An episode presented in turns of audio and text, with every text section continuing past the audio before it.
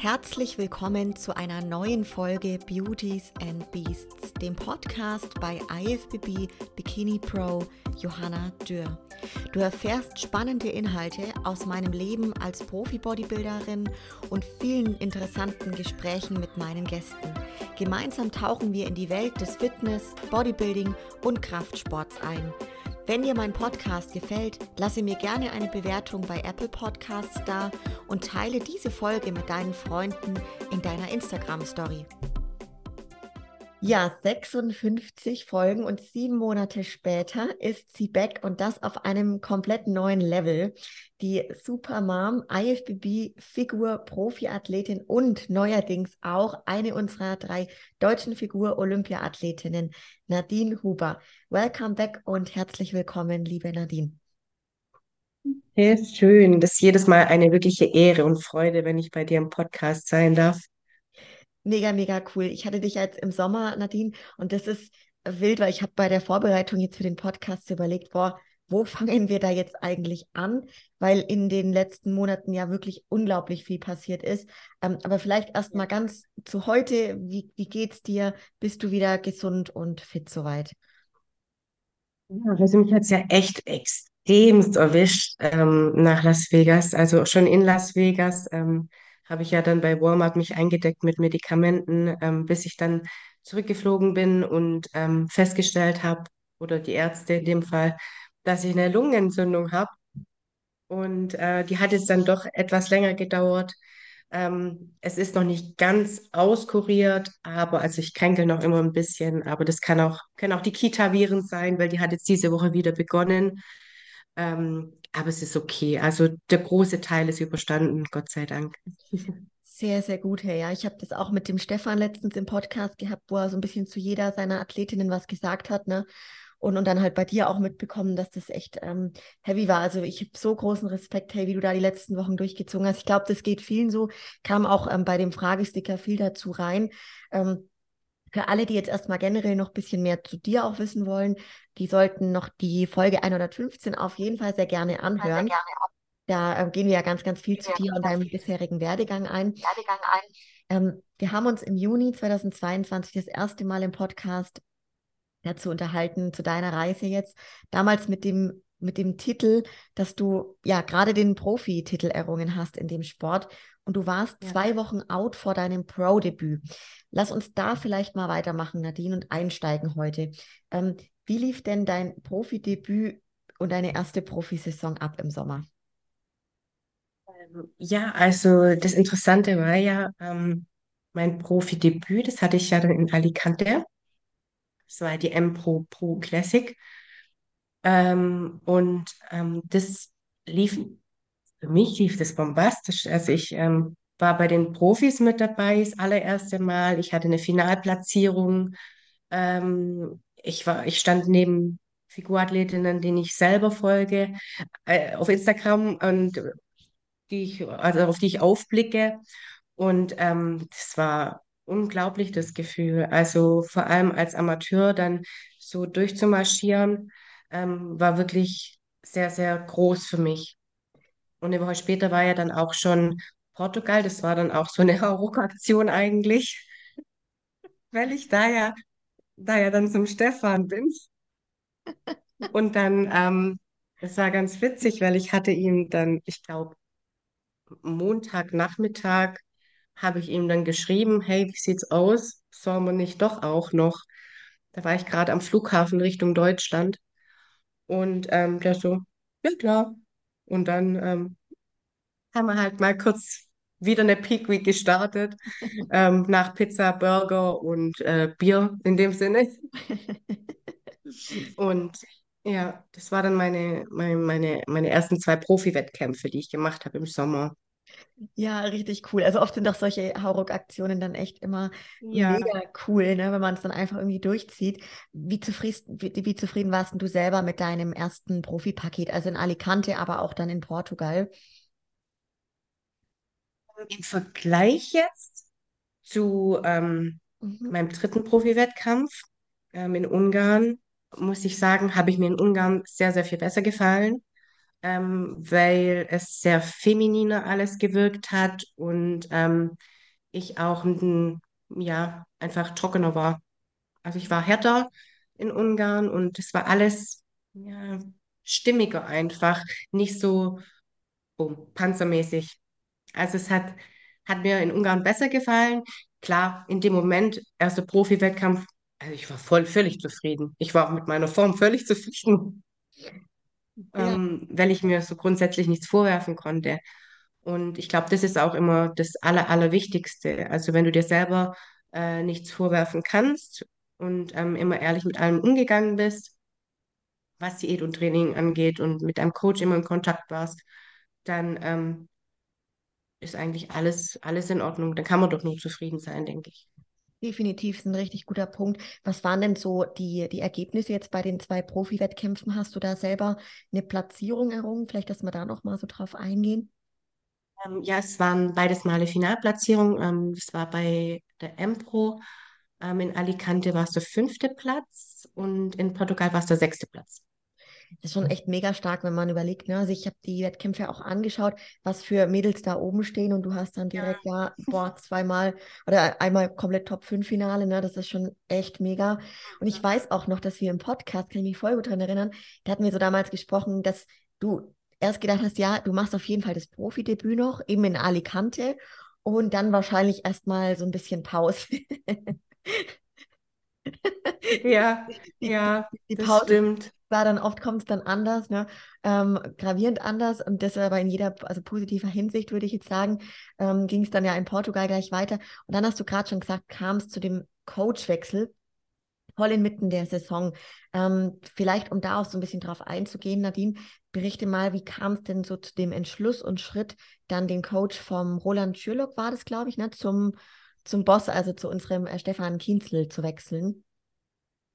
Ähm, ja, also ich habe ja, wie man in der Folge zuvor ähm, hören konnte von dir und mir, ähm, habe ich zwei Kinder, zwei kleine Kinder. ähm, mit entsprechenden Bedürfnissen auch. Und dementsprechend, je größer die werden, die Bedürfnisse werden größer, ähm, die Zeiteinteilung wird auch kleiner, glaube ich, für einen als Elternteil oder als Mama.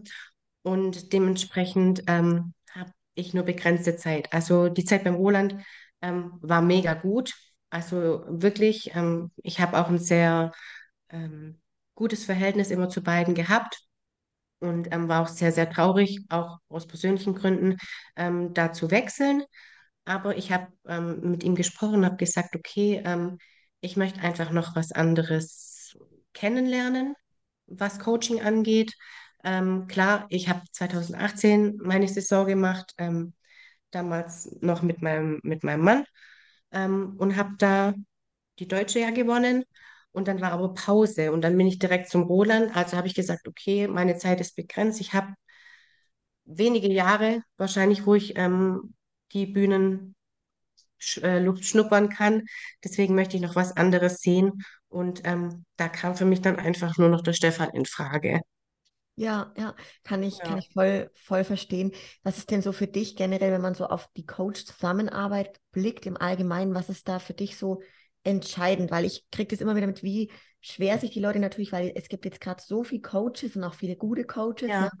Ähm, wie man sich da dann entscheidet, also auf was sind so bei dir die entscheidenden Punkte bei einer Zusammenarbeit mit einem Coach? Ähm, Die Erreichbarkeit. Also ich glaube, also jetzt in der Off-Season nicht. Also Mhm. Wenn man da jetzt mal nicht voneinander hört täglich, dann ist das überhaupt nicht schlimm. Da reicht dann auch ähm, mal wöchentlich oder anderthalb wöchentlich oder wie man sich halt auch selber fühlt, ähm, dass man sich dann einfach rückmeldet. Ähm, aber so in der Diät und vor allem in der Endphase ist es, glaube ich, extrem wichtig. Also für mich persönlich ähm, die Erreichbarkeit, dass man ständig weiß, okay, was muss ich tun? Ähm, Ehrlichkeit ist für mich ganz arg wichtig. Also, dass man ähm, ehrlich mit mir umgeht, dass man mir auch sagt, hey, okay, ja, das muss aber noch weg oder ähm, daran musst du noch arbeiten oder da brauchen wir ein bisschen mehr oder weniger. Ähm, also, da, dass man da einem nicht Honig ums Maul schmiert, ähm, damit der, wo die Diät hat, äh, sich eben gut fühlt, sondern dass man da einfach professionell zusammenarbeitet, um das beste Paket auf die Bühne dann zu bringen. Ähm, ich glaube, ja, gerade bei diesen vielen Coaches darf sich halt auch jeder nennen, sage ich jetzt mal. Ähm, wichtig bei einem guten Coach ist, glaube ich, auch äh, der Erfahrungswert. Also, dass er einfach schon ein guter Athlet ist nicht gleich ein guter Coach. Ähm, deswegen würde ich sagen, dass auf jeden Fall der Erfahrungswert, was Athletenbetreuung angeht, ähm, Wettkampfvorbereitung, dass der gegeben ist, der Erfahrungswert. Ähm, und ja, dass auch eben man als Athlet kein Versuchskaninchen ist. Ja, Das ist halt auch so ein entscheidender Punkt. Also Gesundheit muss da einfach immer an vorderster Front stehen. ja, ja. Und genau, weil eben der Athlet vertraut. Der vertraut blind im Normalfall. Voll, voll ein richtig guter Punkt. Also finde ich auch, man muss da, diese Vertrauensebene, die muss da sein, ne? Und dann definitiv, also bin ich voll, voll bei dir. Wenn man jetzt so auf die Unterschiede blickt, ähm, bei der Zusammenarbeit, was ist denn da, was sind so die größten Unterschiede jetzt rein auch äh, in der Zusammenarbeit vielleicht mit, mit Roland und Stefan, auch wirklich bezogen auf die Themen Training, Ernährung, Regeneration, hat sich da viel verändert? Ähm, ja, also was Ernährung angeht, auf jeden Fall. Ähm, ich habe beim Stefan ernähre ich mich mit sehr viel weniger Fleisch. Mhm. Also ähm, ich habe jetzt momentan 300 Gramm Fleisch. Der Rest wird über Eier gemacht, über Isolat gemacht. Ähm, also da ändert sich das auf jeden Fall. Ich habe sieben Mahlzeiten, die ähm, kleiner ausfallen in dem Fall. Ähm, ich bin jetzt momentan, glaube ich, bei 3004 oder so. Ähm, habe sieben Mahlzeiten. Man könnte es, glaube ich, sogar, also plus Training intra, also insgesamt eigentlich acht. Ähm, und beim Roland hatte ich fünf oder sechs, die entsprechend größer ausgefallen ist. Beim Roland hatte ich auch 900 Gramm Fleisch. Also ähm, ja, Ernährung auf jeden Fall anders. Ja, Ähm, auch vielseitiger. Wir haben auch, ähm, ich habe auch oder esse auch an trainingsfreien Tagen anders wie an Trainingstagen, was auch gut ist, was auch mal für die Verdauung, glaube ich, ganz gut ist, wenn da ein bisschen mehr Ruhe reinkommt. Ähm, und was das Training angeht, ist auch anders. Also der Roland hat mir so, ähm, ich trainiere ja schon seit zwölf Jahren. Also der hat mir da jetzt keinen Trainingsplan runtergeschrieben, sondern wir haben dann mal zwei, dreimal zusammen trainiert. Und ähm, ich glaube, hätte was nicht gestimmt, hätte es mir auch gesagt. Aber das hat eigentlich soweit immer gepasst. Ähm, beim Stefan habe ich echt mein Training umgestellt. Also ich habe ähm, angefangen, nach dem HIT-Prinzip zu trainieren mit zwei Sätzen. Ähm, also einmal Vollgas ähm, und dann wirklich runter mit dem Gewicht und ähm, auf Wiederholungen. Ähm, habe auch äh, immer noch einen Split von drei. Also ich mache immer noch Rücken oder Push-Pull in dem Fall und Beine, wo rotiert. Ähm, die Partien sind wiederum in drei verschiedene Trainingseinheiten gesplittet. Das heißt, ich bin eigentlich ständig in Rotation und ähm, kann somit ständig einen muskulären Reiz setzen, ja, was natürlich perfekt ist. ja, ja. Ja, cool. War das für dich irgendwie schwer, dich auf diese gewissen Neuerungen einzustellen? Ähm, essenstechnisch war es tatsächlich am Anfang ein bisschen, oh, wo fange ich denn jetzt da an? Weil sonst hatte ich immer einen Topf Reis und mein Fleisch. Und jetzt hatte ich das und das und das und das und das. Also bis ich da so reingekommen bin, jetzt mittlerweile ist das auch Routine. Jetzt bin ich auch in 20 Minuten fertig oder mache das nebenbei, ähm, wenn eben äh, ich das Frühstück für die Kinder vorbereite. Und ähm, Training, ja, das hatte ich am Anfang echt meine Probleme, weil ich immer gedacht habe, ähm, ja, ich muss Vollgas. Ich mache doch ähm, meinen schwersten Satz gerade.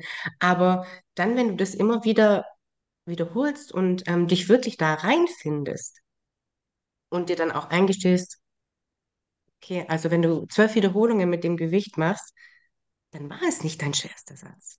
Trau dich, trau dich einfach, spring über deinen Schatten und mach schwer. Und ähm, dann hat es echt angefangen, richtig Spaß zu machen. Ich kann mir auch kein anderes Training mehr vorstellen, weil du gehst immer ähm, nach deinem Training zufrieden raus, weil du weißt, du hast, du hast immer dein Bestes gegeben, weil das ist wie beim Essen. Das steht auf dem Plan, das wird gegessen und das steht da auf dem Trainingsplan. Okay, Maximalgewicht, also machst du maximal. Und dann gehst du echt nach jedem Training. Ich hatte kein einziges Training, wo ich nicht zufrieden rausgegangen bin. Wirklich. Und das ist was, ich glaube, das ist Gold wert. Ja. Deswegen könnte ich mir auch kein anderes mehr vorstellen. Voll geil. Ich weiß auch genau, was du meinst, weil ich trainiere ja nach dem ähnlichen System und es fühlt sich richtig gut an. Gell, danach so, du weißt, du hast es abgehakt so und natürlich auch diesen Plan zu haben, könnte ich mir bei dir auch vorstellen, weil es davor eben nicht so klar mit den Übungen runtergeschrieben war oder so. Also ich, ja, kann mir das echt denken, wie, wie gut das jetzt bei dir auch ist, diese, diese Umstellung. Der Stefan, das wissen wir auch Mhm. alle, ist ja jetzt generell ähm, auch einer, der uns Athleten sehr gerne, wenn wir energetisch gut drauf sind, am liebsten das ganze Jahr durch Wettkämpfe machen lässt. Deswegen kann ich mir auch vorstellen, dass ihr dann da auch direkt dann eben nach Alicante, genau Portugal gemacht habt. Wenn wir jetzt so in Richtung dann Herbstsaison blicken, ähm, wie kam es denn so dann auch bei euch zu dem Entschluss, hey, wir machen auf jeden Fall im Herbst eine Quali für Olympia oder generell noch einen dritten Pro-Wettkampf? Ähm, also ich war ja, das ist ja auch, ich meine, ich war, äh, war dann noch verheiratet und ähm, wir haben auch zusammen noch gelebt und ähm, auch mit den kleinen Kindern haben wir das besprochen. Also die kleinen Kinder nicht, aber ich mit meinem Mann habe dann ähm, besprochen, hey, äh, jetzt machen wir erstmal eine Off-Season. Und dann hieß es, ja, okay, machen wir Off-Season und dann hat aber ähm, er dann auch immer wieder geguckt, okay, äh, was ist denn, steht denn noch an? Und ich habe dann natürlich auch geguckt, weil ähm, ich halt auch gesehen habe, okay, du wirst eigentlich selbst jetzt in der Off-Season konstant besser. Ähm, vielleicht ist ja noch was möglich, vielleicht ist ja noch was drinne. Und dann hat damals mein ähm, Mann gesagt, okay, ähm, frag doch mal einen Stefan. Frag ihn doch einfach mal, ob das, ob er meint, dass eine Qualifikation für Olympia mö- möglich wäre. Habe ich gemacht. Und gerade haben davon äh, haben wir davon gesprochen. Stefan ist da immer voll dabei. Zack, kam eine Liste. Kam eine Liste ähm, mit verschiedenen Wettkämpfen. Was war drauf? Äh, die Fit Parade war, war drauf. Dann war noch Alicante, glaub drauf. Äh, Prag war noch drauf, wobei da gar keine Figur stattgefunden hat. Und Rumänien. Und ähm, dann hat er gesagt, ja, okay, sechs Wochen brauche ich, so fünf bis sechs Wochen, das reicht. Und. Und dann, ähm, ja, so, es waren dann wirklich so sechs Wochen vor dem ersten Wettkampf, wo er dann mir den Diätplan geschickt hat. Also auf den ist halt auch einfach Verlass. Also den brauchst du auch an nichts erinnern oder so, sondern das ist da alles abgespeichert, das ist brutal. Voll. Ich frage mich mal, wie ihr das schafft, ne? Das alles abzuspeichern. Das ist unglaublich. Das Ja. ist krass, ja, ab- absolut. Wie hat sich denn so die Übergangsphase, also gerade auch vielleicht für die Leute, die jetzt gerade zuhören, ne? Wenn man sich das so vorstellt, wow, krass, du warst ja dann schon für das Frühjahr im Endeffekt, warst du ja auch schon in Prep, dann im Sommer und dann hatte man ja an sich Ja. wirklich nur wenige Wochen zwischendrin. Wie hat sich so diese Übergangsphase gestaltet? Also gerade auch bezüglich der Stellschrauben, ne? Ernährung, Training, Cardio, was hat sich da so verändert? Also ich bin ja eh, ich bin eher so die Verbrennungsmaschine, Mhm. Gott sei Dank. Also ähm, ich mache auch in der Off-Season oder so, da, da sieht man mich auf keinem Laufband oder Stairmaster oder sonst irgendwas. Ähm, das ist bei mir so das letzte Ventil, wo man dann auch noch drehen kann. Ähm, das ist dann meistens so ein Pusher. Das hat auch der Stefan, glaub, gemerkt dann. Ähm, so um das, das Wasser einfach, um mich schön leer zu machen. Ich bin dann halt schon Wasserbüffel. Dadurch, dass ich auch viele Kohlenhydrate essen kann, speichere ich natürlich auch sehr gern ein. Und ähm, deswegen war das außerhalb von, von der Diät überhaupt gar keine Frage, ob ich äh, Cardio mache oder nicht. Das habe ich nie gemacht. Ernährungstechnisch ähm, sind wir natürlich raufgegangen. Also ich war, glaube ich, bei der 3600 Kalorien oder so, ähm, um einfach wieder schön die Speicher zu füllen und die Regenerationsphase dann auch gut einzuleiten. Ähm, in der Off-Season gestalte ich mein Training so, dass ich auf jeden Fall viermal gehe, ähm, vier bis fünfmal. Also je nachdem, wie es dann halt auch hinhaut mit den Kindern ähm, und auch wie ich mich fühle. Also wenn ich sage, okay, mir hängt jetzt das Beintraining von gestern noch so in den Rippen, ähm, das wäre Schwachsinn und äh, die Nase ist eh zu oder am Laufen, ähm, wenn ich da jetzt ins Training gehe. Also ähm, das wäre vielleicht für den Kopf gut, aber einfach für, für mich körperlich einfach nicht sinnvoll. Und da muss man dann einfach auch so klar in der Birne sein und sagen, okay, nö, ich bleibe jetzt daheim und ähm, mache jetzt einen Rest-Day. Genau. Das, ist auch so ein Punkt, ne, wo ich auch mal sage, das gehört ja auch zur Disziplin und zur Ja, Professionalität dazu, wo auch echt viele immer noch, noch lernen dürfen, sage ich jetzt mal, ne, weil wir würden irgendwie alle gerne am liebsten fast jeden Tag trainieren, so rein vom Kopf, ne? mhm. Ja, aber, aber richtig gut. Und vor allem, dass ihr dann sechs Wochen habt ihr dann angezogen und dann war es in, in Ungarn im Endeffekt so, so weit. Bist du damals, Nadine, so richtig mit dem Ziel der Olympia-Quali an den Start gegangen oder wie war so dein Mindset für diesen dritten Wettkampf? Ähm, nee, gar nicht. Also ich habe ja dann quasi noch drei angestrebt. Mhm. Ähm, das heißt, ich, ich wollte Ungarn noch machen, ähm, Rumänien wollte ich noch machen und Alicante wollte ich noch machen. Deswegen ähm, war Ungarn dann, für mich was, oder ist es immer wichtig, mich zu verbessern. Also, dass ich nicht ähm, gleich ausschaue wie am Wett wie an den Wettkämpfen davor. Ähm, Platzierung ist immer, äh, das ist schwierig, weil du halt nie weißt, okay, triffst du jetzt den Look, triffst du den Look nicht. Ich meine, du als Bikini-Athletin weißt es, glaube noch so viel mehr besser. Ähm, es ist so schwer, da wirklich einen Look zu treffen. Ich meine, die größte Überraschung war ja Bikini bei Olympia. Fand ich jetzt. Also damit hätte ja, glaube ich, keiner gerechnet. Und ähm, bei der Figur ist es halt auch ähnlich oder auch bei den anderen Klassen. Ähm, du weißt nie, triffst du den Look, triffst du den Look nicht. Natürlich ist Ziel immer, ähm, auch als Profiathlet oder auch als Amateur, sein Bestes rauszuholen aus sich selber. Und natürlich, ähm, du bist ja nicht umsonst Wettkampfathlet. Du willst ja auch dementsprechend gut platziert sein. Ähm, für mich war es einfach auch wichtig, mich auch in dem Sinne zu verbessern. Also ich wollte wollt auf jeden Fall wieder ins Finale kommen. Das war mir schon wichtig. Ja. Ja, Und mit dem Mindset bin ich auch hin und habe gesagt, okay, ähm, fokussier dich. Ähm, das, du hast alles gemacht, was du machen konntest. Du war, ich bin sogar noch mal äh, davor mit Ingo und Michelle äh, nach Wien gereist zum Stefan und habe mich angucken lassen, wo ich dann noch mal schön ein drei Wochen vorher, äh, da hat er mir nämlich dann noch gesagt, ähm, oh ja, so fünf Kilo müssen schon noch runter. Und drei ich dachte mir, ja, zwei Wochen vor Pe- Peak Week, okay, danke schön. Aber ich meine, es hat ja alles funktioniert. Das ist ja, das ist krass. Ähm, er hat es wirklich gut gemacht und gut gemanagt. Ähm, und dementsprechend war für mich dann auch ähm, Ziel vom Kopf her, ähm, okay, du hast dich körperlich verbessert, Ziel erreicht, Haken machen. Ähm, den Rest kannst du so nicht beeinflussen. Es wäre schön, du würdest dich freuen, würdest du dich auch ähm, von der Platzierung her verbessern.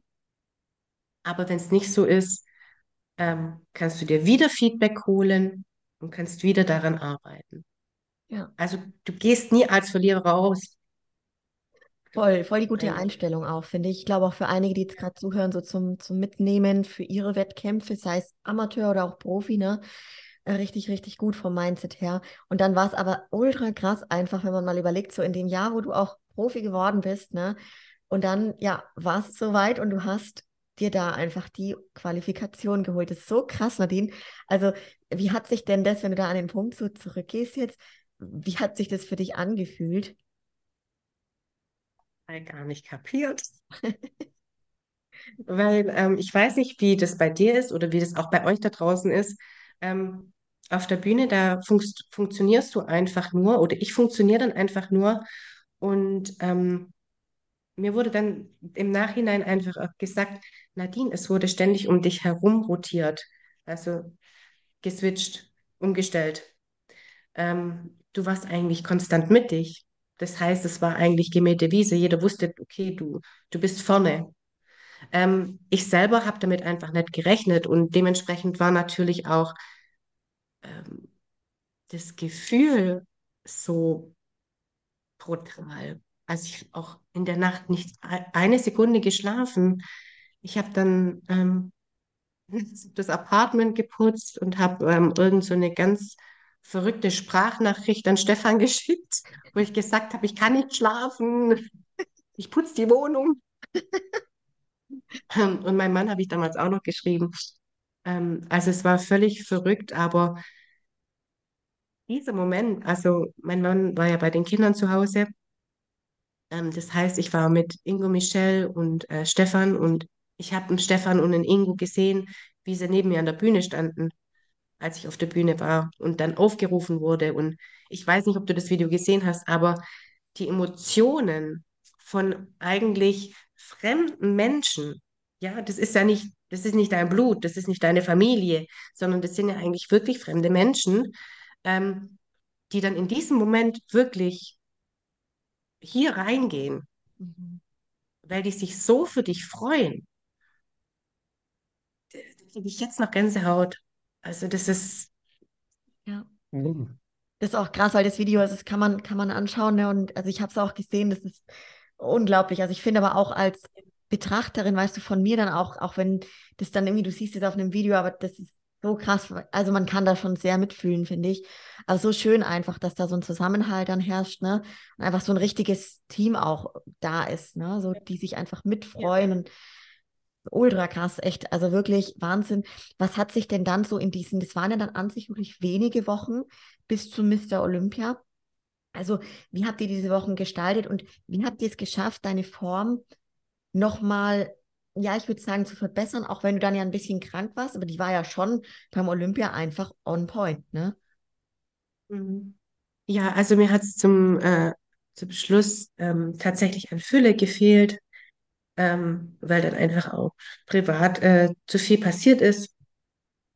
Und ähm, da merkt man aber auch, dass wirklich bei so einem Wettkampf, also das sind so die letzten zwei Wochen und die letzte Woche sowieso, ähm, da muss alles passen. Da muss alles passen. Da musst du vom Kopf her einfach bei dir sein. Da musst du dich hinlegen, da musst du dich ausruhen. Da darf, ähm, sollte ähm, nichts Negatives auf dich einprassen, weil eben dein Nervenkostüm so dünn ist und so sensibel ist ähm, und dann einfach direkt auf deine Muskulatur in dem Fall, weil du hast ja nicht mehr viel Fett, ähm, zurückgreift und es dann einfach nur noch zieht und zieht. Und gerade beim Entwässern ähm, ist es ja wirklich so, dass ähm, der Körper sehr belastet wird in dem Fall, ähm, weil er eben Wasser freigeben soll und ähm, aber eben nur das Wasser unter der Haut und nicht das Wasser im Muskel. Und wenn du halt dann mal an einem Punkt bist, wo du essen kannst, was du willst und es aber nicht mehr reingeht, dann weißt du, okay, ähm, irgendwas nebenbei äh, stimmt einfach nicht. Ja. Und ähm, aber jetzt rein von, von der, hm, wie soll ich sagen, von, von, von der Härte her, Ja. war das Also so würde ich wie es Stefan sagte. Ich, ja, voll. Also so würde ich es nämlich auch sagen, ne? Von der die Konditionierung her, das war echt on point. Das war halt dann wirklich so das Volumen oder die Fülle so ein bisschen im Muskel, was vielleicht noch Mhm. äh, ge- gefehlt hat, sage ich jetzt mal, ne? Oder so würde Stefan vielleicht auch sagen. Ähm, Ja. aber es ist so krass, vor allem, da waren ja dann zwischen deinem, zwischen der Qualifikation und Olympia waren etwa neun Wochen, glaube ich knappe Mhm. zehn Wochen. Wie habt ihr die so gestaltet? Also, da kann ich mir auch vorstellen, generell, du, ich meine, man muss sich ja mal vorstellen, du warst ja dann faktisch eigentlich das ganze Jahr über in gewisser Weise auf einer Wettkampfvorbereitung. Klar, es gab so zwischendurch vielleicht ein paar Phasen, wo du mal ein bisschen höher warst, ne? Aber das zehrt Ja. ja schon auch als rein körperlich, ne? Dann kommt der mentale Aspekt noch mit dazu. Also, wie haben sich da so diese neun Wochen für dich gestaltet? Wie war das? Also es war tatsächlich so, oder es war auch das komplette Jahr so, dass mir ähm, die Kinder da enorme Ablenkung geboten haben, ähm, weil es ist halt anders wie ähm, eine Partnerschaft, ja, wo du mit einem Erwachsenen führst, ähm, wo du vielleicht auch selber dann einfach erwartest, okay, der muss ja verstehen, ja, also mit dem kannst du ja richtig reden, ähm, aber bei Kindern, die verstehen das nicht. Das heißt, du musst da einfach funktionieren. Du musst nachts aufstehen, du musst da sein, wenn sie krank sind, ähm, du musst da sein, wenn sie Angst haben. Und ähm, deswegen haben die mir eigentlich immer geholfen, was das vom Kopf her angeht. Ähm, du jetzt da was essen willst oder ähm, ob du jetzt halt müde bist oder was auch immer. Und ähm, die neun Wochen an sich, natürlich, also ich muss sagen, eigentlich hätte ich mir keinen Druck machen müssen. Ähm, du machst dir aber, glaub, trotzdem intern ein bisschen Druck, weil du dir sagst, okay, ähm, Olympia, das ist der größte Wettkampf überhaupt. Ähm, da willst du ja auch schon nach was ausschauen. Ähm, man verliert ja dann auch wirklich ein bisschen so das, das körperliche Bild von sich selber. Du guckst in den Spiegel und siehst was, was überhaupt gar nicht so ist. Und ähm, dementsprechend ist dann auch wieder der Coach wichtig, wo dann einem sagt, okay, passt alles. Ja. Und ähm, vom Kopf her war es dann schon so, dass ich die Wochen dann auch gezählt habe. Ich habe mich sehr gefreut darauf. Ähm, zum einen, weil ich war noch nie in den USA. Das war brutal. Also ähm, was da alles auf einen eingeprasst hat. Und zum anderen ähm, war ja auch damals ähm, von Olymp so ein großes Videoprojekt geplant, ähm, wo dann auch Fotograf dabei war, Videograf dabei war. Ähm, das war anders als die Wettkämpfe zuvor. Also es waren sehr, sehr viele Eindrücke, sei es jetzt vom Land an sich oder auch ähm, von, von den Leuten drumherum, wo einfach auch auf einen eingeprasst haben. Also darauf habe ich mich schon sehr gefreut. Ähm, aber zum anderen wolltest du natürlich auch ähm, gut abschneiden in dem Fall. Ja, also klar, es ist Olympia, du kannst stolz sein, ich war bei den 40 besten Athletinnen auf der, auf der ganzen Welt dabei. Ähm, es gibt nichts Größeres. Also für mich oder in dem Verband, klar, die Arnolds sind auch, würde ich sagen, gleichgestellt, aber da gibt es keine Figur mehr. Ja. Und ähm, deswegen äh, habe ich mich sehr, sehr gefreut, aber auch klar war, war auch Druck dabei. Muss man ehrlich sagen. ich, ich glaube auch mit, mit jedem Athleten, wo ich auch darüber spreche, oft im Podcast eben, stelle ich auch die Frage, ne, so ob der Druck von außen irgendwie größer ist oder der Druck, den man sich selbst macht. Und also ich selber bei mir zum Beispiel, ich kenne es auch und es ist immer so der Druck, den ich mir selber oder die eigene Erwartungshaltung, weil die bei solchen Athleten, wie wir es halt sind, die so ambitioniert und ehrgeizig sind, bei uns immer sehr, sehr groß sind in der Regel. Ne? Das wird bei dir wahrscheinlich ähnlich sein. Ja, absolut. Also von außen habe ich so äh, gar keinen Druck gehabt. Mhm. Also ähm, muss ich wirklich sagen, da wurde mir auch jeglicher Druck abgenommen. Ähm, oder äh, wenn mich was belastet hat oder so. Also da gar nicht. Aber es ist wirklich äh, dann einfach den Druck, den man auf sich selber ausübt. Ja, Ja. ja. Ja, Wahnsinn, wirklich Wahnsinn. Nimm uns vielleicht mal mit so zu dem, wie das alles ablief, dann Nadine, wenn wir anfangen, so mit der Anreise, jetzt gerade auch das erste Mal in die USA. Wie hast du das geplant? Bist du alleine angereist? Genau, nimm uns da mal mit. Ähm, ja, also ich bin angereist. Oh, der Flug, der ging, der ging ja ewig und ich war ja Holzklasse. Es war ja nicht so, dass ich so in so einer schönen Schlafkabine war ähm, und dann einfach meine Füße hochgelegt habe, sondern ich war halt echt, also der Hinflug war echt, Rückflug ging eigentlich, das war ein Direktflug, da hatte ich auch ein bisschen mehr Beinfreiheit, aber der Hinflug, da war echt, der Sitz ging nicht ganz zurück und ähm, du hast eigentlich ständig Durst, weil die Luft immer trockener und trockener wird. Du kannst nicht schlafen, weil du deinen Kopf nicht richtig ablegen kannst. Ähm, der war echt lang. Ich bin ja noch nie einen Langstreckenflug geflogen. Mhm. Ähm, ich hatte Angst um mein Essen, weil ich immer so Probleme an der Sicherheitskontrolle habe. Ich komme durch keine Sicherheitskontrolle durch. Und ähm, mein Essen haben sie aber nicht genommen diesmal. Ich musste aber trotzdem mit nach hinten, weil sie irgendwie wieder Sprengstoff irgendwie an mir entdeckt haben. Deswegen musste ich ähm, da ganz nach hinten zu den Polizisten gehen. Aber als ich dann dort ankam, hat einfach alles geblinkt, gell? Also Las Vegas, da blinkt einfach alles. Du kommst raus und es blinkt. Es war echt extrem. Also ähm, wir wurden dann, also ich bin zusammen mit meinem Mann hingeflogen und ähm, wurden dann auch abgeholt, gleich von dem Videografen und der hat dann alles so ein bisschen begleitet. Als wir ankamen, war es, ich, Ortszeit, 18 Uhr oder so.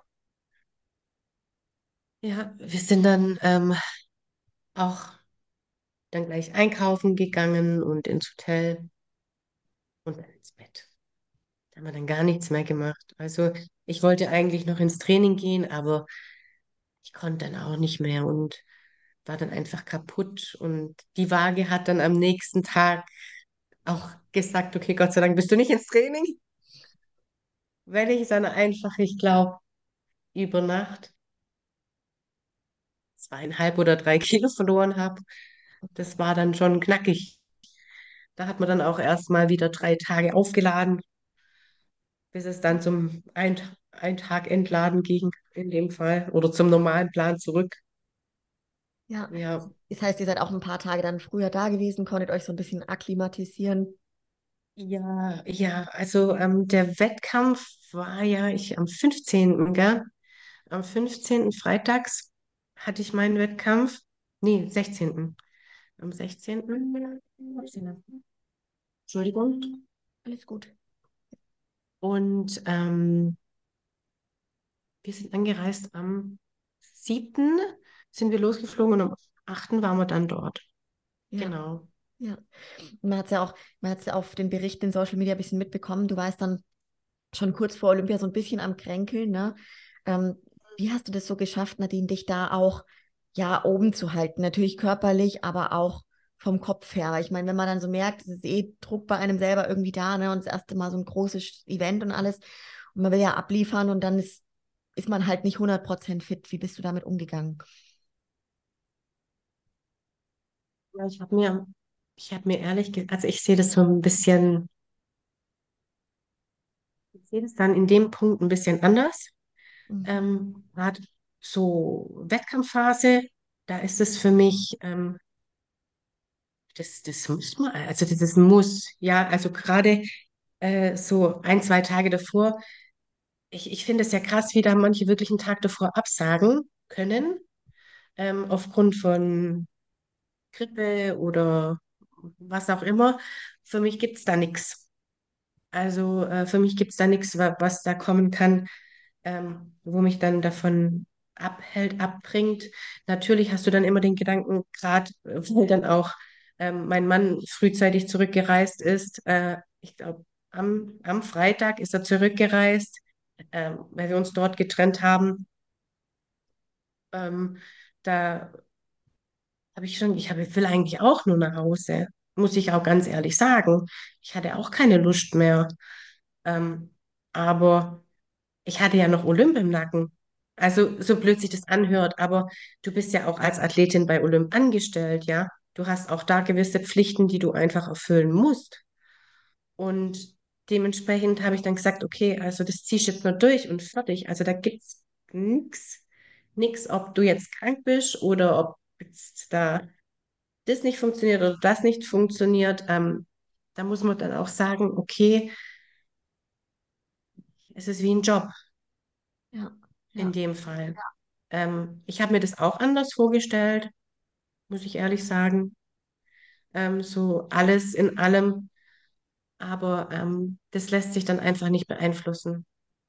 In, in manchen, in manchen Punkten, ähm, die passieren dann und mit denen muss man dann lernen, umzugehen.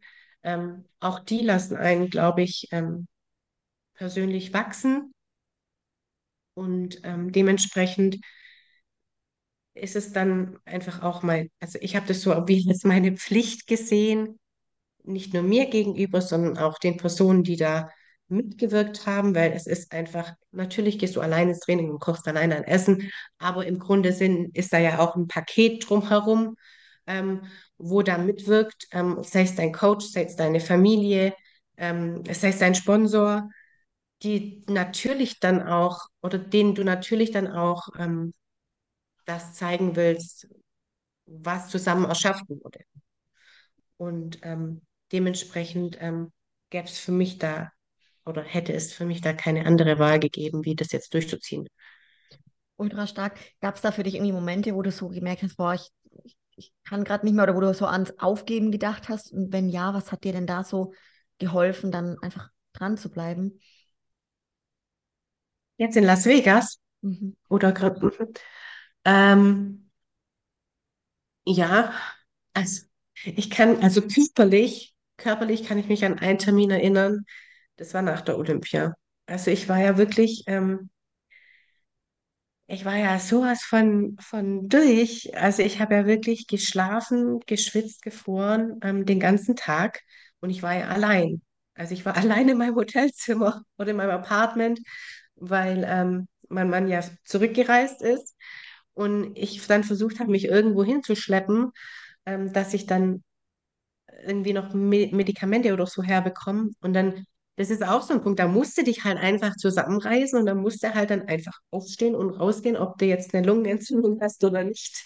Ähm, natürlich hätte ich dann auch ähm, heulend anrufen können an der Rezeption und betteln können, bitte, bitte, holt mir was. Aber ich bin da auch nicht der Typ für. Also ich, ich mache das dann alles lieber alleine, dann weiß ich, okay, ich muss keinem Danke sagen, so blöd sich's anhört, ähm, weil ich auch dementsprechend schon meine Erfahrungen gemacht habe und gesammelt habe. Und ähm, das war schon heftig. Also nach der Olympia, der eine Termin mit dem Fotografen, wann waren das? Sonntags, glaube ich. Sonntags, das war ja im Evolu Elevation Fitness war das. Da hatten wir noch ein Produktshooting Boah, das war schlimm. Also ich konnte meine Augen kaum aufhalten. Ich habe mir Make-up ins Gesicht gekleistert. Ähm, ich habe auch die Bilder gesehen. Also ich habe teilweise, ich konnte meine Augen einfach nicht öffnen, weil ich so fertig war. Ähm, aber auch da, da habe ich dann halt einfach durchgezogen, weil ich gesagt habe, okay, also das, da hast du den Termin von deinem Sponsor, da musst du hin, das musst du machen. Ja. Also ja, Krass, ja, wirklich, wirklich krass. Also es ist echt mal, ja, ich glaube auch für viele jetzt gerade ganz spannend, das mal so von dir zu hören, ne? wie man in solchen Phasen dann es auch schaffen kann, da durchzubeißen, durchzuziehen und echt einfach großen Respekt auch für, für die ganze Gesamtperformance, die du da abgeliefert hast, zudem du halt einfach nicht schön. 100% körperlich fit warst. Ne? Was war denn so für dich, Nadine, dann auch vor deinem Auftritt, also bevor du auf die Bühne bist, was war so für dich das persönliche Ziel für deinen ersten Olympia? Ähm, Ich hatte natürlich auch ein persönliches Ziel.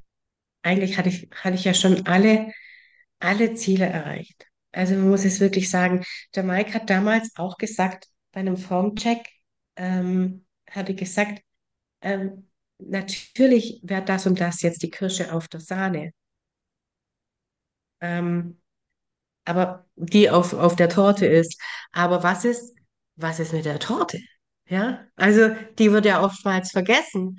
Und der hat es wirklich so gut erklärt. Und ähm, das geht mir auch nicht aus dem Kopf, weil es ist tatsächlich so, natürlich hast du einen gewissen Anspruch an dich selber, aber schau mal zurück, hey. Also das ist wie die, wo sagen, oh, ich kann nicht mehr, ich will nicht mehr, so zwei Wochen davor. Hey, jetzt hast du da drei Monate hinter dir, jetzt kriegst du die zwei Wochen auch noch voll rum. Also so, wenn man die Zeitspanne sieht und so muss man das auch wirklich betrachten. bin dieses Jahr Profi geworden. Ich habe bei meinem dritten Profi-Wettkampf das direkte Ticket bekommen für ein Olympia mit einer Erstplatzierung und ich darf, darf, ich muss nicht, ich darf wirklich nach Las Vegas reisen ähm, und darf mich da oben auf die Bühne stellen, neben einer Samantha Jerring oder neben einer Sid Gillian. Und also die sind ja da wirklich alle. Und das ist da wirklich Also Olympia, die Bühne an sich ist schon wirklich, ähm, hin, hintenrum, das ist so extrem aufgemacht. Überall sind Kameras und jeder filmt mit und da ein Bild und da ein Bild. Und ähm, du wirst danach auch abgefangen. Selbst wenn du keine Platzierung oder nicht ins Finale kommst, werden Bilder von dir gemacht. Ähm, aber so an sich das Persönliche, was für mich wichtig war, einfach ähm, Beste, das Beste rausholen, alles mitnehmen. Eine Platzierung wäre schön gewesen, wirklich, also keine Sammelplatzierung, sondern eine wirkliche Platzierung. Aber selbst wenn es nicht so ist, dann, dann halt nicht. Ja, also dann hast du dein erstes Olympiajahr. Und alle haben gesagt, mit denen ich gesprochen habe, die schon über Jahre dort sind. Das ist nicht wichtig. Ja, das erste Olympiajahr. Genieß es. Genieß es. Platzierung, egal. Jetzt muss ich dich ganz kurz unterbrechen, weil jetzt kommt gleich kurz meine Mami. klar.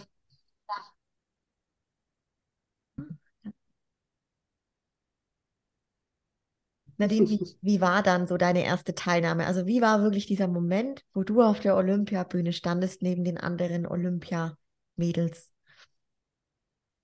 Gigantisch. Also wirklich. Ähm, und ich war wirklich so aufgeregt. Also, weil so, ich weiß nicht, ob du dich auch an, an die Wettkämpfe erinnern kannst, wenn du ins Publikum versuchst zu gucken, ähm, es sind immer mal leere Plätze, aber da nicht.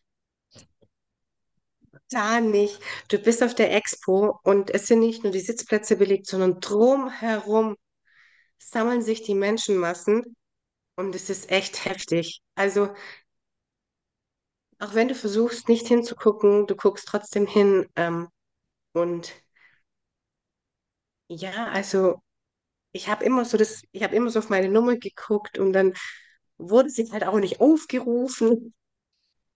Und dann denkst du dir schon, okay, aber das Gefühl, und ich habe mir dann immer gesagt, okay, genieße es. Du weißt nicht, ob du nochmal dahin kannst. Und ich glaube, das ist ähm, der wirklich entscheidende Punkt, den ganz, ganz viele auch ähm, vergessen, ist dieses Genießen. Dieses Genießen, du darfst auf eine Bühne, du darfst den Sport machen, du darfst ins Training. Ja, also das ist alles nicht selbstverständlich. Und ist auch wirklich, ähm, oder du hast einen gesunden Körper. Und das, ganz viele vergessen das. Die vergessen den Spaß dran, die vergessen das Genießen daran. Und das ist das, glaub, das, ich glaube, das ist wirklich das Geheimnis. Ja, Also nicht ähm, zu verbissen an eine Sache ranzugehen, zu genau. Ja, also mein Gott, wenn du jetzt an dem Tag nicht Rücken machst, sondern Schulter, dann geht halt die Welt auch nicht unter. Dann hast du halt Schulter trainiert und nicht Rücken. Und wenn du jetzt eine Mahlzeit mal, mal vergessen hast, das darf natürlich nicht immer passieren, dann hast du sie halt vergessen. Also, ähm, das ist wie wenn du einmal ins Training gehst, das wird dein Körper nicht verändern. Oder wenn du einmal einen Salat isst, das wird auch nicht deinen Körper verändern. So dieses Konstante. Ja, also du gehst regelmäßig ins Training, du ernährst dich regelmäßig gut oder hältst deine Diät. Das ist das, was ausmacht. Ähm, und deswegen dieses Dürfen mit diesen Konstanten und diesem Spaß dahinter, das ist, das ist der Kreis, den du, den du haben musst, um, glaub, ähm, auch erfolgreich zu sein. voll schön, weil du es sagst, weil es geht auch ultra schnell rum, ne? Ein Olympia, genauso wie jeder andere Wettkampf. Ich finde, es ist so ein, ja, ein Schnipsen und da wirklich, das ist echt so eine Kunst, dass man für sich schafft, es richtig zu genießen, bewusst wahrzunehmen auch, ne? Und halt, was du sagst, finde ich so schön, das so als richtiges Privileg auch ähm, zu sehen, dass man da oben stehen darf, ne? Weil da gehört so viel dazu und dass man diese Möglichkeiten hat, der Körper da auch mitmacht, so, das ist echt ähm, was richtig, richtig Besonderes. Finde ich voll schön, wie du es gerade gesagt hast. Ich glaube auch für viele da draußen einfach mal wieder ein guter Reminder, dass man da echt sehr, sehr dankbar sein darf jeden Tag, dass es so ist, ne? Hast du dann für dich jetzt, ähm, Nadine, auch so, so ein persönliches Fazit so zu deinem ersten Olympia, was du da jetzt so für dich draus mitnimmst? Ähm, ja, also ich möchte, wenn ich die Möglichkeit habe und ähm, nochmal dahin gehen darf, dann, ähm, dann möchte ich, dann möchte ich das nur für mich machen, am besten. Ähm, also gar nicht mit so viel Hintergrund, sondern ähm, wirklich, wirklich, wirklich genießen. Ja, also ähm, und das auch wirklich genießen können, weil dieses Mal konnte ich, konnte ich es nicht voll ausschöpfen, das zu genießen. Und das würde ich beim nächsten Mal auf jeden Fall gerne machen. Ja, ja. Das ist das, was ich, was ich machen möchte. Mega, mega schön, wenn man so auf das gesamte Jahr 2022 zurückblickt, was bei dir ultra wettkampfreich und intensiv war, generell ein intensives Jahr so war. Was war denn für dich so, was waren so die größten Learnings?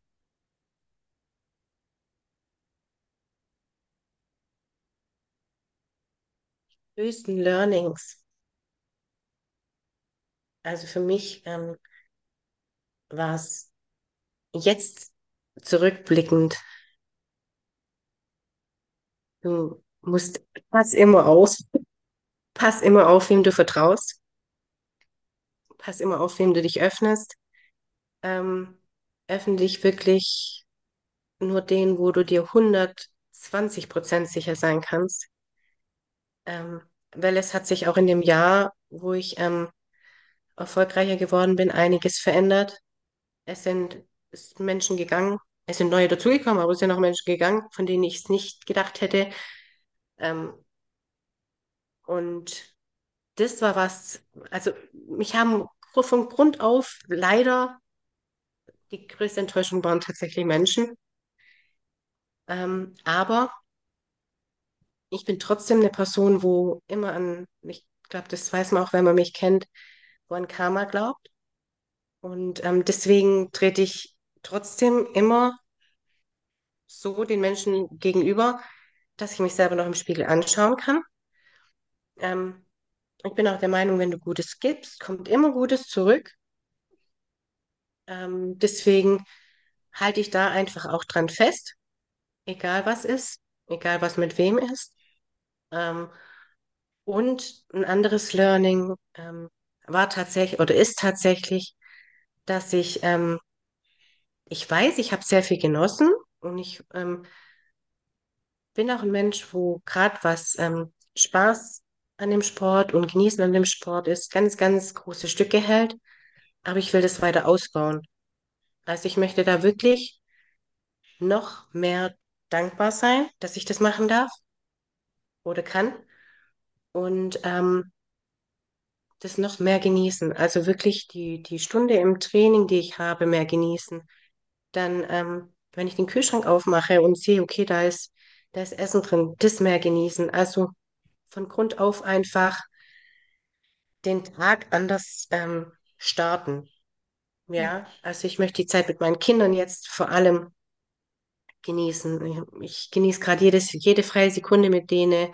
Äh, Meine Tochter war jetzt diese Woche zum Beispiel krank, die war gar nicht im Kindergarten. Ähm, war mir gar nicht so unrecht, dass sie nicht war. Äh, Somit hatte ich sie auch mal ähm, ganz alleine und konnte dann aber auch die Zeit mit meinem Sohn wieder genießen. Also ähm, die Zeit mit meinen Kindern, die ist für mich einfach Gold wert. Und ähm, natürlich genieße ich auch die Zeit, aber wenn ich im, wenn ich die Stunde dann im Fitnessstudio bin, also ich glaube, das ist auch völlig normal.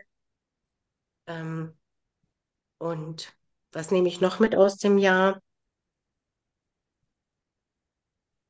Ganz viele positive Ereignisse auch. Also gerade ähm, auch der Coachwechsel. Ähm, ich bin Stefan für ganz, ganz viele Sachen dankbar. Wirklich. Also nicht nur körperlich, sondern auch er mir mental eine ganz, ganz große Stütze, ähm, gerade in den USA. Und ähm, auch andere Menschen, wo ich jetzt ähm, nicht gedacht hätte, dass, dass ähm, man sich darauf verlassen kann oder auf die verlassen kann, wenn man einfach noch nie so eine emotionale Bindung vielleicht hatte zu denen, ähm, dass Menschen da waren, die eben auch, ähm, von denen man es nicht erwartet hätte. Also gerade andersrum. Das heißt, man kann immer nur bis zur Haustür gucken und ähm, nie hinten rein, wenn die Tür zu ist. Aber ähm, ich würde niemals ähm, jetzt negativ, egal welche Ereignisse ähm, mich da überrollt haben letztes Jahr, ähm, negative Ereignisse, was Menschen angeht, würde ich jetzt niemals negativ gegenüber Menschen treten, weil einfach auch sehr, sehr viel positiv ähm, war. Deswegen für mich einfach, okay, ich möchte mehr genießen, mehr Spaß an der Sache haben und weiter offen einfach durchs Leben gehen, weil das hat mir bisher auch immer geholfen. voll schön. Vielleicht auch jetzt so dazu noch die Frage, was so dein größtes Highlight war im letzten Jahr. Mein Sohn angefangen hat zu laufen. Das hat mir nämlich schon mal jemand dieses Jahr gestellt. Und es war tatsächlich so, mein Sohn, mein Sohn, das war unglaublich. Also ich kam ähm, vom Training und ähm, ich habe ja schon die ganze Zeit mit ihm geübt zu Hause. Und ähm, dann war der noch so total hapsig und ich war im Kinderhort ähm, bei meiner Mama und ähm, komme dann und äh, spiele noch mit denen und ähm, er krabbelt dann in die Puppenecke und ich sag nur, Philly, ähm, komm, bring mal, bring sie mir mal. Und er, er läuft einfach. Er läuft mir einfach entgegen und das ist mein absolutes Highlight dieses Jahr gewesen, dass mein Sohn mir diese Puppe gebracht hat. Es ist so schön, Nadine. Ich glaube, voll viele, die gerade zuhören, hätten so gedacht, okay, du sagst vielleicht, ja, dass ich auf dem Olympia stand. Und dann kommt da sowas, ey, das ist so, so schön, wirklich mega, mega mäßig. Cool. Vielleicht auch jetzt, ähm, ja, an der Stelle, es haben auch wirklich viele dazu Fragen gestellt. Nadine, ich würde es vielleicht mal zusammenfassen. Also gerade einfach, du bist nicht nur Vollblut-Profi-Athletin, du bist eben auch Vollblut-Mama von zwei Kindern. Ähm, wie klappt diese, also diese, also alles, was da jetzt passiert ist, ja, in dem ganzen letzten Jahr so und generell dieser Lebensstil ähm, und hier weiterhin aber in allen Rollen so zu performen. Ich glaube, diese Frage haben sich ganz viele gestellt, die auch Kinder haben. Das habe ich gemerkt von den Fragestellerinnen her. Ähm, also wie klappt das? Es gibt ja, ich weiß nicht, ob wir das schon im Podcast davor besprochen hatten, aber ähm, es ist ja auch tatsächlich so, dass Amateure nichts an oder auch ähm, so Menschen, die in den Sport gehen, die machen ja im Grunde nichts anderes wie jetzt ein Profiathlet. Wir machen ja eigentlich alles dasselbe, ob jetzt Amateur oder Profi. Man geht in sein Training, man isst, jeder muss sein Essen vorkochen, jeder muss in sein Training gehen. Ähm, dementsprechend ändert sich daran am Profi sein nichts. Ähm, ich stehe morgens auf um fünf, ich mache mein Essen, ich mache das Frühstück von den Kindern. Ähm, seit November, ich glaube 1. November, ähm, gehen die Kinder in, in den Kindergarten am Vormittag. Ähm, davor, klar, habe ich sie zu Hause betreut oder hatte eben die Eingewöhnung ähm, und ähm, habe dann einfach mit denen gespielt am Vormittag oder mit denen den Haushalt gemacht. Mittags war der Mittagsschlaf und ähm, wenn die dann abends ins Bett gegangen sind, dann bin ich ins Training gegangen. Ähm, bis, sage ich jetzt mal, Juni ungefähr. Ähm, dann hat mein Mann ähm, mich da alle zwei Wochen dann ein bisschen entlastet und hat gesagt, ähm, oder hat dann gesagt, ja, okay, er genießt auch die Zeit mit den Kindern. Ähm, ich soll doch einfach jetzt, weil er ist immer vor mir gegangen und ich dann danach. Und dann haben wir einfach mal geswitcht. Also, dass ich dann quasi gegen fünf, halb sechs ins Training kann und er dann nach mir, weil er ja auch den Sport eben ähm, aus Leidenschaft gern macht. Ja, und alles andere. Also klar, ähm, wenn ich auf Wettkämpfen war, dann ähm, hat eben meine Mama gehütet. Und bei den letzten beiden Wettkämpfen, Portugal und Ungarn, war dann mein Mann zu Hause. Ja, ja.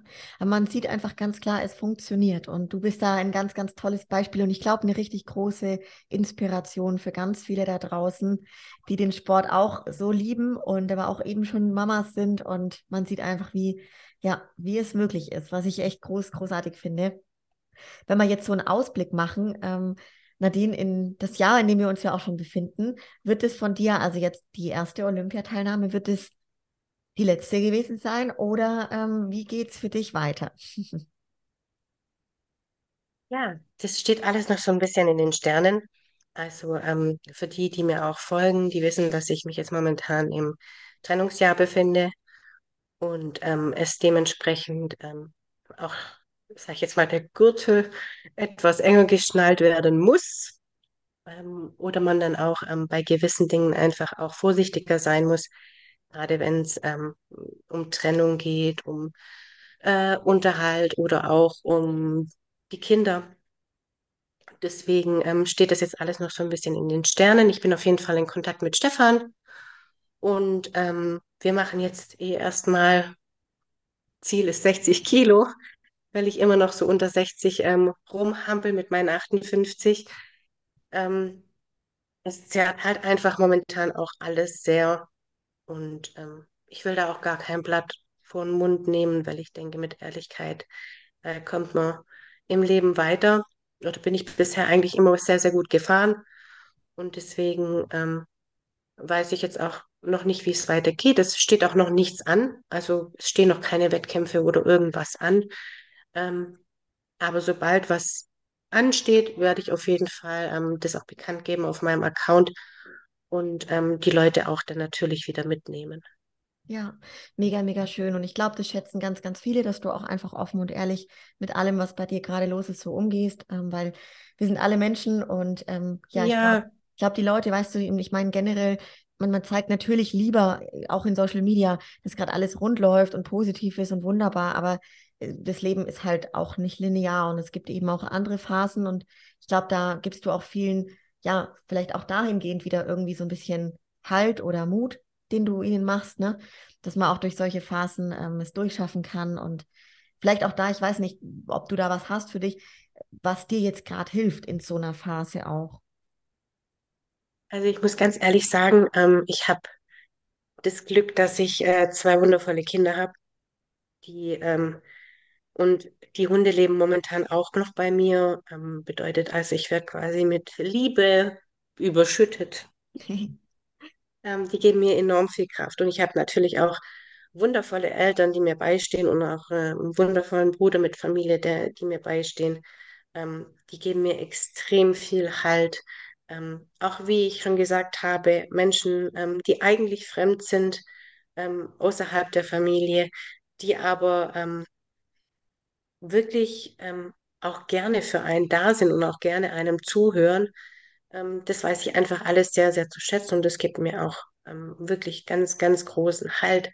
Natürlich wird auf Social Media oder sind auf Social Media immer äh, ja, die schönen Dinge auch zu sehen und deswegen finde ich es aber auch umso wichtiger. Ich habe, ähm, ich glaube, vor zwei Wochen oder so auch eine Story drüber gemacht, wo ich gesagt habe, hey, alles schön und gut. Bis zu einem gewissen Punkt ähm, darf auch darüber geredet und auch darüber diskutiert werden, über andere Menschens Privatleben, ähm, aber bis dahin und nicht weiter.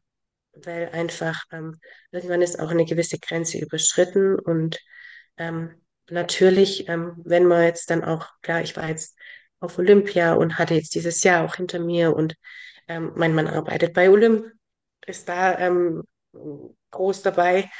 Ähm, da wird natürlich dann auch mal gerne hier und da geredet, aber wir haben eben auch zwei kleine Kinder und dementsprechend ist es auch wichtig, dass man dem gegenüber mit Respekt äh, gegenübertritt. Aber ähm, für die beiden würde ich Berge versetzen und auch für meine Familie. Und ähm, das, was die für mich tun, das würde ich genau auch so zurückgeben. Und ähm, ich glaube, jeder da draußen, der schon mal ähm, in gewisser Weise äh, ein Problem hatte hier und da, und das haben wir einfach alle, ja, egal äh, wie viel ähm, Show and Shine in dieser Instagram-Welt herrscht oder auch ähm, in dieser Bühnenwelt. Jeder hat so sein Päckchen zu tragen und äh, das ist auch völlig normal und es wäre auch langweilig, glaube ich, ähm, wenn wir das nicht hätten, weil ähm, das Leben ist einfach wie eine Achterbahn. Und meine Mama hat, ich glaube, gestern war es, ähm, einen ganz wichtigen Satz gesagt. Ähm, das Wichtigste ist einfach, dass man gesund ist, dass man sich nicht ähm, Gedanken drüber oder Angst haben muss, wenn man abends in, ins Bett geht, ob man am nächsten Morgen wieder aufwacht, sondern ähm, die Gesundheit ähm, ist einfach das größte Glück, das man haben kann und in meinem Fall auch meine eigenen Kinder und alles andere lässt sich regeln. Das Leben geht weiter, ja. Und wenn der eine sagt, ah, ich schaffe das mit dem Training oder mit dem Essen oder was auch nicht, ja, mein Gott, dann nimmst du dir Hilfe und dann schaffst auch du das, ja. Und ähm, der Tag hat 24 Stunden und den gilt es doch völlig auszuschöpfen. Also ich habe meine fünf bis sechs Stunden Schlaf und dann will ich einfach meinen Tag ausschöpfen. Und ähm, jeder gestaltet natürlich sein Leben so, wie er möchte. Und das ist auch richtig so und auch wichtig so. Aber ähm, wenn ich was möchte, dann schaffe ich das auch. Davon bin ich felsenfest überzeugt. So geil. Oh, Nadine, also ich, ich muss sagen, das sind jetzt auch so die richtig perfekten Worte, finde ich, so am Ende, um echt bestärkend hier die Folge auch irgendwie zu beenden. Und ich muss echt sagen, Wahnsinn. Also es ist eine unglaubliche Stärke, die du da, finde ich, nach draußen gibst. Und ich wünsche mir ganz, ganz arg, dass viele, die da jetzt auch zugehört haben, bis hierhin was für sich draus mitnehmen konnten. Bin davon aber überzeugt. Und wenn den Leuten die Folge gefällt, dann, dann teilt sie auch gerne mit euren Leuten in der Story, genau. Auf jeden Fall. Toll. Und dann, Nadine, machen wir, ich würde sagen, auf ein, auf ein drittes in der Podcast-Folge in ein paar Monaten. Und ich bin ultra gespannt, weil es ist im Endeffekt alles noch ziemlich offen, wo und wie das mhm. sein wird. Und ähm, das ist doch mega schön. Und lieben Dank, dass du dir heute wieder die Zeit genommen hast und dabei warst. Ich habe zu danken. Dankeschön für die Einladung und danke an alle, die zugehört haben. Teilt alle fleißig und dann können wir euch auch teilen. Genau, ihr da draußen macht's gut, bleibt vor allem gesund und habt Spaß bei der Sache und bis zum nächsten Mal. Ciao, ciao.